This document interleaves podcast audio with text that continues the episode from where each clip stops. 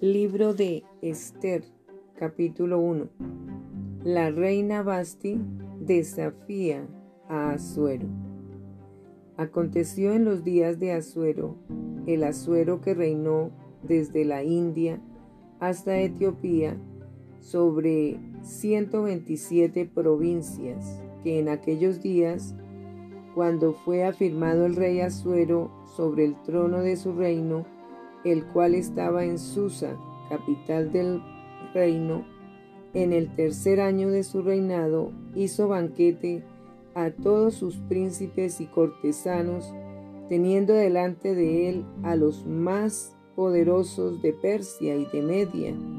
gobernadores y príncipes de provincias, para mostrar él las riquezas de la gloria de su reino, el brillo y la magnificencia de su poder por muchos días, ciento ochenta días. Y cumplidos estos días, hizo el rey otro banquete por siete días en el patio del huerto del palacio real a todo el pueblo que había en Susa, capital del reino, desde el mayor hasta el menor. El pabellón era de blanco, verde y azul tendido sobre cuerdas de lino y púrpura, en anillos de plata y columnas de mármol, los reclinatorios de oro y de plata sobre el osado de pórfido y de mármol y de alabastro y de jacinto, y daban a beber en vasos de oro y vasos diferentes unos de otros,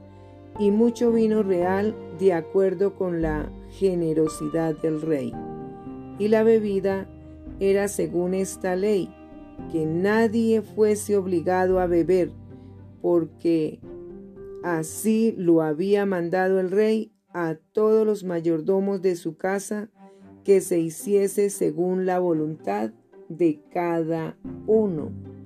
Asimismo, la reina Basti hizo banquete para las mujeres en la casa real del rey Asuero. El séptimo día,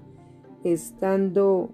el corazón del rey alegre del vino, mandó a Meumán, Vista, Arbona, Victa, Abacta, Setar y Carcas, siete eunucos que servían delante del rey Asuero, que trajesen a la reina Basti a la presencia del rey con la corona regia, para mostrar a los pueblos y a los príncipes su belleza, porque era hermosa. Mas la reina Basti no quiso comparecer a la orden del rey enviada por medio de los eunucos,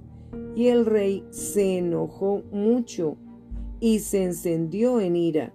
Preguntó entonces el rey a los sabios que conocían los tiempos, porque así acostumbraba el rey con todos los que sabían la ley y el derecho. Y estaban junto a él Carcena, Setar, Admata, Tarsis, Meres, Marcena y Memucán, siete príncipes de Persia y de Media,